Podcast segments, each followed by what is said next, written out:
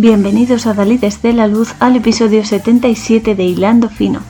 Esta vez acompañamos al detective Dave Robichaud por las tierras de Luisiana para comprender que el mundo espiritual está profundamente entremezclado con el plano físico y que muchas veces los espíritus nos guían y ayudan para avanzar y resolver los problemas que van surgiendo en nuestra vida, como posibilidades de aprendizaje a través de la película En el centro de la tormenta In the Electric Mist de 2009 dirigida por Bertrand Travinier y protagonizada por Tommy Lee Jones, John Goodman, Peter Sarsgaard, Mary Steenburgen, Kelly MacDonald y Ned Beatty y basada en la novela de James Lee Burke.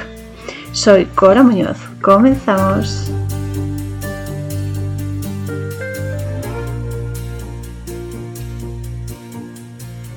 Nada más empezar, escuchamos la voz del detective Dave Robichaud. Dave es David, que significa amado, que nos explica que él antes no creía en supersticiones y supercherías de la gente en la antigüedad y concretamente de la gente de Nueva Orleans, como por ejemplo la tradición de poner una gran piedra sobre las tumbas de sus muertos, pero que con el tiempo aprendió que los espíritus están muy presentes entre los físicamente vivos. Poner una gran piedra encima de las lápidas de aquellos fallecidos es una tradición importante en la que se desea vida al espíritu de la persona fallecida, ya que las piedras son creaciones muy antiguas y de larguísima vida. En esencia, la piedra es la base y el fundamento de todo, y en sí el corazón es también como una piedra, no porque sea duro, sino porque tiene vida eterna y es la base de la vida por la energía que late en su interior y todo lo que representa. Actualmente se sigue haciendo en ciertas culturas y es también un símbolo de respeto y de admiración. Dave y su equipo encuentran entonces el cadáver de una prostituta joven a la que han mutilado. Dave se santigua por respeto porque sabe que ha sido una muerte violenta y también se entera de que esa chica que han mutilado tenía un chulo blanco de alto poder adquisitivo mientras suenan truenos. Le está preguntando a una de las camareras de uno de los restaurantes que hay por la zona y ella le dice que eso, que tenía un chulo blanco de alto poder adquisitivo. Eh, una tormenta siempre simboliza la llegada de problemas en las películas, en el medio audiovisual. Después nos cuenta que hace tiempo soñó con un lobo negro que se comía sus cachorros en un ambiente brillantemente blanco. Aparte de hacer referencia, por supuesto, a la dualidad en la que vivimos, blanco-negro, día-noche, luz-oscuridad, etc., también hace referencia que incluso uno puede atacar a sus semejantes a plena vista y sin que se sepa. Le está diciendo que tiene delante la solución al problema de, en este caso, de esta prostituta que han matado, pero que de momento está oculto, porque tiene que aprender a mirar, tiene que aprender a ver. Entonces, en ese momento, ve que una pareja de actores está conduciendo un deportivo superando el límite de velocidad y los para y detiene al hombre que se llama Elrod. Elrod es una variante del nombre Elrad que significa Dios es rey. Y a cambio de no llevarlo a prisión y de no ponerle multa, le dice que debe estar en su comisaría al día siguiente para aclarar el hallazgo del cuerpo que él y su novia han visto y que le han confesado. El actor pues acepta, ¿no? Pero es Dave quien manda al día siguiente al representante del actor a buscarlo, porque no se ha presentado. Así que cuando Elrod llega, eh, se van eh, Dave y él, en la pickup de Dave, al pantano.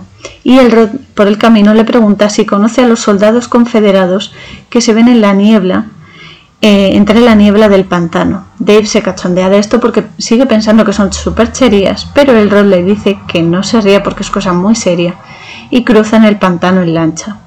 Al llegar allí descubren una cadena enorme. Una cadena es símbolo de conexión, de unión o también de sometimiento y esclavitud, ya lo sabemos, que está unida esta cadena a los huesos de lo que antaño fue un hombre negro, que intentaba escapar y al que se cargaron. De vuelta a la comisaría, Dave habla con otro detective y el detective le dice que eh, qué opina del tema. ¿no? Entonces Dave le dice que pudiese ser que la chica que han encontrado quisiera hacer negocios con alguien rico. Y Dave piensa en un hombre que se llama Julie Babyfeet Balboni. Julie es el diminutivo de Julio, Julio significa joven y Babyfeet significa pies pequeños. Y Balboni, bueno, Balboni no tiene traducción como el tipo con el que ella estaba negociando. y va a verle. Se da cuenta de que Baby Fit se ha metido en el negocio del cine, es decir, con la mafia, y que no le importa nada lo que ocurra allí a quien sea. Eh, Baby Fit y Dave fueron amigos desde pequeños, pero ahora rivalizan porque, claro, mm, son el polo opuesto de cada uno. Uno es un detective que trabaja con la policía y el otro es un mafioso que se ha metido en el cine y que no es que trate muy bien a la gente. Pero bueno. Entonces Dave lo que hace es que va al set de grabación donde encuentra al productor de la película que está financiando eh, Baby Fit, que se llama Michael Goldman. Michael ya sabemos que es un Micael, que significa quien como Dios, y Goldman significa hombre dorado. Un hombre dorado es un hombre realizado, un hombre que se trabaja por dentro, porque el oro es la unificación del mundo físico con el espiritual, que vayan paralelos. Entonces Michael le dice que Babyfit invierte su dinero en la peli, la peli que está produciendo y nada más. Y cuando Dave le pregunta por la chica que encontraron muerta, ve al soldado confederado que va cojo, se le aparece el espíritu, y entonces se queda así mirándolo y pensativo. Después va a ver a Sam Hawkman Patin. Sam es el diminutivo de Samuel, que significa escuchado por Dios. Hawkman es una palabra en slang que significa hombre feo. Literalmente significa hombre cerdo, pero eso como hombre feo, ¿no? Un hombre feo que aspira a estar con mujeres guapas que están totalmente fuera de su alcance y le dice que tenga cuidado con lo que está viendo con los cuerpos, el de la chica y el del hombre negro, que estaba liado con la mujer de su patrón. Le da esa pista y le dice que tenga cuidado. Cuando Dave está preparando la comida con Hawkman y su familia en casa, Elrod y la novia se presentan y Elrod le dice que cuando vio al general confederado cojo, se entiende que es al espíritu, le dijo que Dave y él debían parar a la gente que estaban matando, que estaban matando prostitutas, y que Dave tenía el revólver de uno de sus compañeros confederados. Eso le dije el espíritu.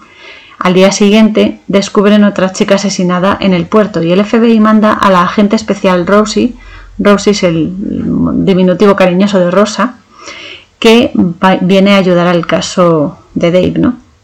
Entonces van juntos a una fiesta que está dando Baby Fit y allí eh, Dave se toma una bebida que le han puesto muy fría, pues como, como un cóctel o así, y eh, se va conduciendo hasta el pantano con el efecto de eh, las drogas y del alcohol que le han metido. Y allí ve un campamento de soldados confederados en la niebla y al general Cojo que se le acerca y le dice que a pesar de que la guerra de Gettysburg ya terminó y pasó, la guerra nunca acaba y que hay personas malas destrozando el mundo. También le dice que ahora son ellos, es decir, los espíritus, junto a él, a Dave, contra estas malas personas y que hay un silencio mucho más esclarecedor que el sonido de los cañonazos. Le dice que no abandone sus principios ni su causa y que se mantenga íntegro. Lo que le está diciendo es que por debajo de las apariencias reside la verdadera información con mayúscula y que lo acepte para mejorar y resolver el caso, que cuando uno mira hacia adentro y descubre que la vida es mucho más que lo físico y que todos esos niveles que nos forman están interconectados, es cuando uno realmente ve de verdad y puede avanzar con éxito. Así que al día siguiente, Rosie y la mujer de Dave lo descubren en el hospital y le dicen que ha dado positivo en el LSD y que no dejaba de hablar de los soldados confederados. Aquí esto ponen el, el LSD como la justificación barata que nos dan siempre para afirmar que el mundo espiritual es producto de drogas, ¿no? que es un producto imaginario y demás. Pero esta escena hace referencia a los estados alterados de conciencia, que no necesariamente necesitan eh, de drogas o de cualquier cosa que altere eh, la energía de la persona ni la parte física de la persona. Personalmente yo afirmo que no necesita uno drogarse, ni beber alcohol, ni nada para acceder a estados alterados de conciencia, porque solamente con la concentración y la introspección eso ya hace que te conectes con tu lado espiritual, es decir, con el lado energético de la vida, con tu espíritu y conectar con tu alma también. Pero claro, Detrás de la venta de la droga hay un interés muy grande por hacer adictos y por crear condicionamiento, porque primero nos dicen que es algo malo, pero se sigue permitiendo que se vendan drogas y hacer creer a la gente que es necesario para acceder a planos sutiles, para alcanzar relax o felicidad y evadirte de este mundo. Lo peor que uno puede hacer es evadirse de este mundo, porque solo consigue eh, retardar más su destino. Y lo único que están creando es adictos que buscan felicidad de forma equivocada y bastante peligrosa. En esencia, lo que le está pasando a Dave es que está accediendo a la parte energética y sutil de su vida, es decir, a su parte espiritual, y eso le va a ayudar a resolver los casos, porque no solo es lo físico, sino lo físico unido a lo espiritual, lo que te ayuda a avanzar y a ver las cosas como realmente son, en la foto, ¿no? la foto perfecta, ¿no? completa. Pero bueno, en ese momento, claro, eh, se va a pescar con su mujer y mientras están pescando le dice, le pregunta que qué opina sobre la comprensión. Y luego le dice que él considera que hay dos formas de definir la idea de comprensión. La primera es que si no miras, nunca verás, en el sentido de que si nunca te arriesgas, no vas a encontrar respuestas. Y la segunda es que si miras un poco menos, tal vez veas muchísimo más, dando a entender que a veces las cosas más obvias están delante de los ojos ocultas a simple vista y únicamente tienes que enfocar, pero no en lo obvio, sino en lo sutil. Así que Dave sigue con la investigación, sigue recobrando pues todos los datos y demás, y encuentra una noticia antigua en el periódico sobre una fuga de la cárcel de un hombre negro. Por otro lado, Elrod, el actor, se empeña en ir a pescar con Tormenta al pantano y un rato después llama a Dave para que vaya a remolcarlo, porque Dave le avisa no salgas con Tormenta porque hay redes en el pantano y te puedes quedar varado y tal. Y no le hace caso porque es muy cabezota y eh, le tiene que llamar para que vaya a remolcarlo, porque efectivamente se ha quedado enganchado con una red. Entonces cuando Dave llega, le dice a Elrod que se baje para empujar la lancha y cuando la novia de Elrod va a darle un chaleco salvavidas, alguien le pega un tiro creyendo que era Dave porque llevaba el chubasquero de Dave que se lo deja para que no se moje tanto. Así que en ese momento el general cojo se le vuelve a aparecer a Dave y le aconseja que no añada más sufrimiento a su vida porque no cambiará nada. El sufrimiento de que esa chica ha muerto por su culpa, porque eso no va a cambiar las cosas. Entonces, tras el funeral de la novia del Rod, Dave recibe una llamada de una mujer llamada Amber. Amber es una variante del nombre ámbar y el ámbar es un símbolo que, eh, que, bueno, que refleja la unión del mundo físico con el espiritual y su cristalización o manifestación en este plano físico. Y le dice que se reúna con ella en el Club León porque le va a entregar al hombre que está matando a estas chicas, ¿no? Así que Dave se va al pub y espera, pero Amber no se presenta y ya cuando el, dueño del local pues va a cerrar, pues eh, ya sale Dave del pub y alguien intenta matarlo. Y cuando dispara, supuestamente le da a Amber que estaba en el coche desde el que lo dispararon, pero es todo una trampa. Entonces el general cojo habla de nuevo, se le aparece a Dave de nuevo y le dice que habrá tormenta pero que solo serán truenos y que se mantenga sereno en el sentido de que va a tener problemas, de que la cosa se va a poner más cruda, pero que se mantenga sereno y tranquilo porque es solo apariencia, porque todo se va a esclarecer, que es más el ruido que lo que luego es. Entonces, eh, bueno, pues al final le hacen la autopsia a Amber y descubren que a pesar de que el tiro que tenía en la sien es de un arma del mismo calibre que la de Dave, las balas no son de punta hueca como las que usa él, y que estaba muerta antes incluso de montar en el coche en el que estaba, por lo tanto era una trampa absoluta que le han puesto para quitarlo de en medio. Así que Dave vuelve a ver a Baby Feet, pero Baby Feet, lejos de confesar nada, está en el campo de béisbol y le pega un golpe con un tiro de la pelota en la nuca a Dave y lo deja inconsciente en el campo de juego y se larga. Muy majo él. Vaya. Y luego otra noche Dave queda con su compañero en el coche y se entera de que la pistola que mató a Amber era una pistola de atletismo. Así que al día siguiente el compañero de Dave aparece muerto en un motel. La policía lo trata como un suicidio, pero Dave piensa profundamente y siente profundamente que se lo han quitado de en medio por pasarle información, porque no quieren que se sepa eh, los chanchullos que se traen under the table, toda esta gente que está relacionada con el cine, las prostitutas y demás. El general Cojo se vuelve a aparecer a Dave y se despide en su jardín de él y se hace una foto, Dave con el pelotón y con el general, y le dice el general que mantenga sus principios siendo buena persona. Y entonces aparece Cholo, que es uno de los trabajadores de Babyfit, que va a ver a Dave y le dice que Babyfit sí que conocía a la prostituta que encontraron muerta al principio, porque salen varias fotos con él y descubre que hay otro, el productor de la película, también conocía a la chica. Entonces, claro, las pistas lo llevan directamente a Murphy, que es el, el productor de la película, que el nombre Murphy significa guerrero del mar, porque está relacionado con la policía, con el cine y con la mafia simultáneamente. Luego es el sujeto perfecto que ha podido matar a las prostitutas de esta manera. Y lo detienen, pero claro, cuando sale de... porque no lo pueden mantener retenido y tal, porque no tienen pruebas físicas contra él, pero cuando sale secuestra a la hija de Dave y Dave va a ver a Babyfit para que le diga dónde tiene Murphy a su hija. Entonces Babyfit pues lo vacila y demás porque siempre tienen un pique desde jóvenes y tal, y le dice que no sabe nada y demás, entonces ya Dave se pone, se pone serio y al final Babyfit confiesa y pueden salvar a la niña, porque Rosie le acompaña y consiguen salvarla. Murphy muere tiroteado y finalmente Dave va al cementerio eh, y visita la tumba del general Cojo, que le ayudó, aunque dice que con el tiempo empezó a aceptar la idea de que el general fue únicamente fruto de su imaginación. Eso es lo que él quiere creer, pero la realidad es tozuda, porque Dave regresa a casa y su hija, que ya está a salvo, está mirando un libro de historia en el que sale la foto del general con el pelotón y con Dave.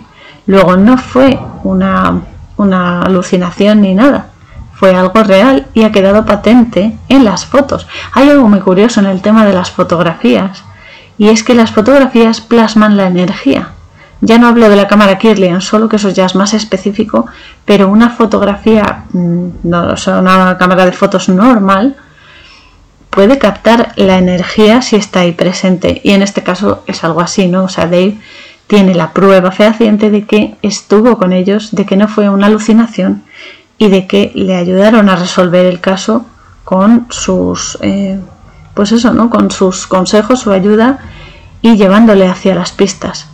Dave dice al final de la película que lo que sí asegura es que el campo de batalla no es del todo nuestro, es decir, que el campo de batalla no es solo de los humanos, no solo de la gente física, sino que están implicadas unas energías, tanto físicas positivas como espirituales positivas y negativas.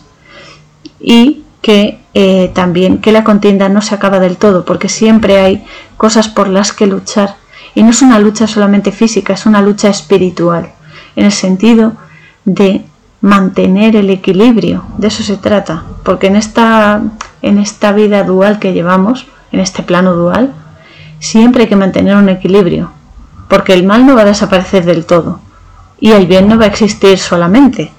Es, uno se complementa con el otro. Lo que hay que hacer es cambiar el paradigma y hacer las cosas para bien. Hay que esforzarse.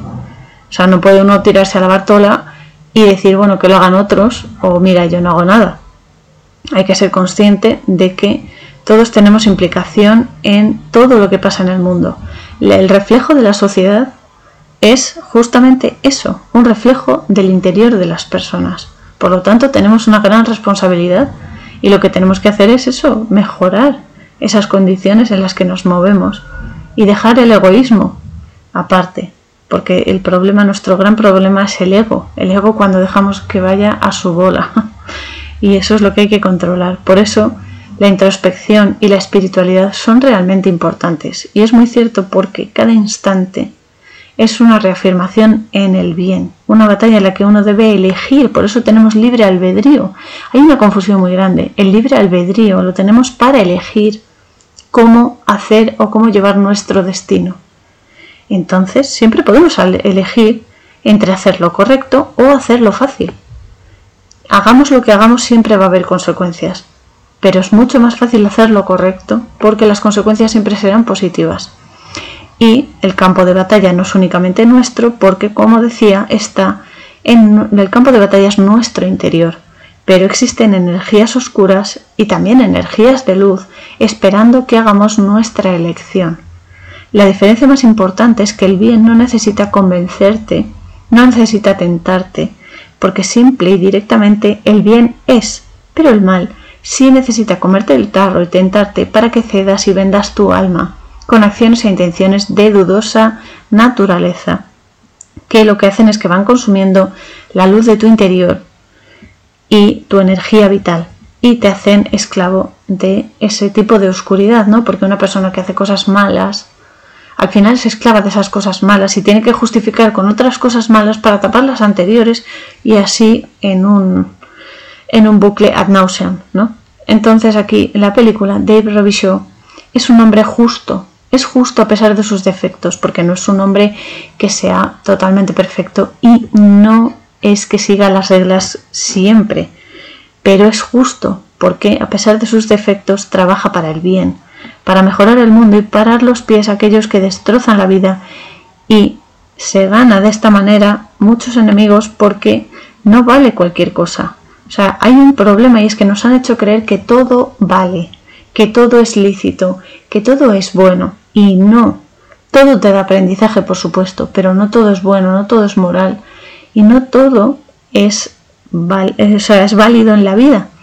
Hay que tener hay que tener unos principios, no todo vale. Porque si todo vale, esto es la anarquía y el mal campa a sus anchas. Entonces, cuando uno hace lo correcto, y esto es importante que se entienda, porque muchas veces es lo que nos da miedo, ¿no? Hacer lo correcto y que la gente, ay, no, no quiero ir con esta persona porque me va a poner en evidencia. Claro, si una persona hace lo correcto en vez de lo que le da la gana, claro, pone en evidencia a los demás y ya no te quieren a su lado.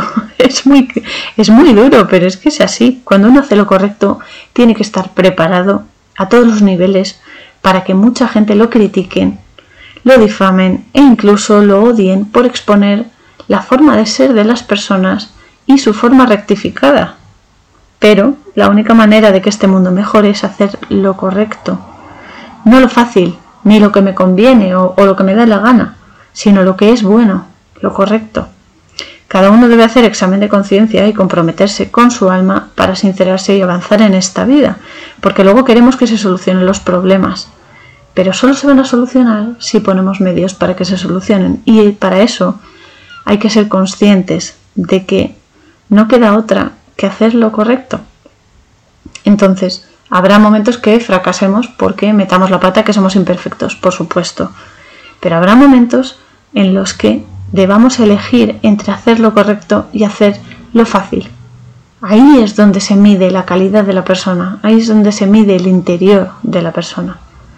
Así que recordadlo y por otro lado también recordad que el mundo espiritual y el físico interactúan constantemente y que para tener una experiencia mística, extracorporal, etc., es absolutamente innecesario tomar sustancias que alteren el cuerpo, ¿vale? Porque eso no es una experiencia natural, es una experiencia adulterada.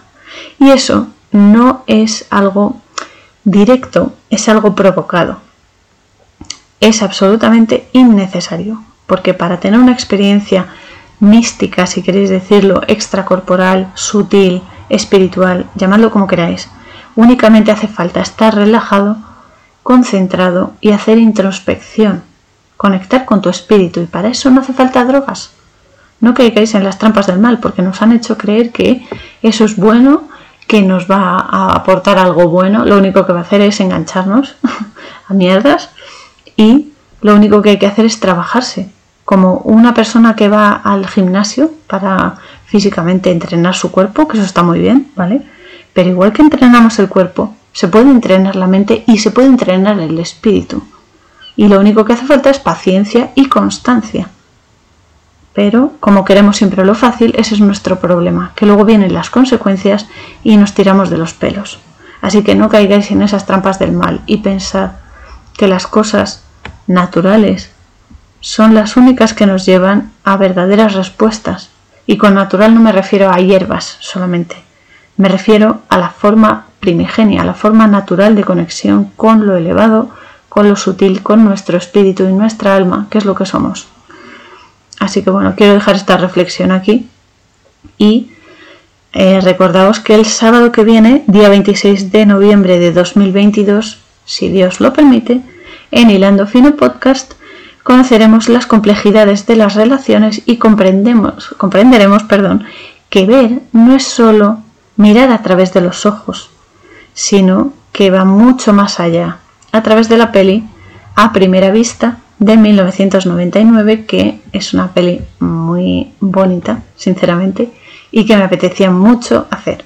Así que mientras tanto ya sabéis que siempre podéis curiosear por mi sitio web coraurzon.wixsite.com barra la posada fronteriza y ver el resto de contenido de, la página, de los, los, diferentes espacios de la página y que también podéis escribirme a auriel113.yahoo.com para pues eh, darme alguna no sé, crítica constructiva, un saludo, recomendarme películas, lo que os dé la gana, ¿vale? Siempre desde el respeto. Y también aprovecho para anunciar que he estrenado la pestaña de comunidad en mi canal de YouTube, donde también está el podcast y que por fin me han dejado me han dejado utilizarla.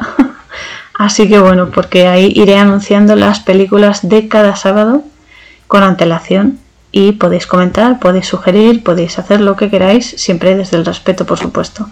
Y ya sabéis, tirad del hilo y expandid vuestra luz al máximo a Dalides porque las opciones son infinitas. y es algo que me encanta. ya sabéis que todo os impulsa en vuestra búsqueda de la verdad y cuando la encontréis convertíos en ella porque no es solo conocer la verdad, sino demostrarla dando ejemplo. Así que os mando un abrazo apretado a Dalides y nos vemos en el próximo episodio. Canción Spirit of Fire, música www.50sounds.com barra es barra.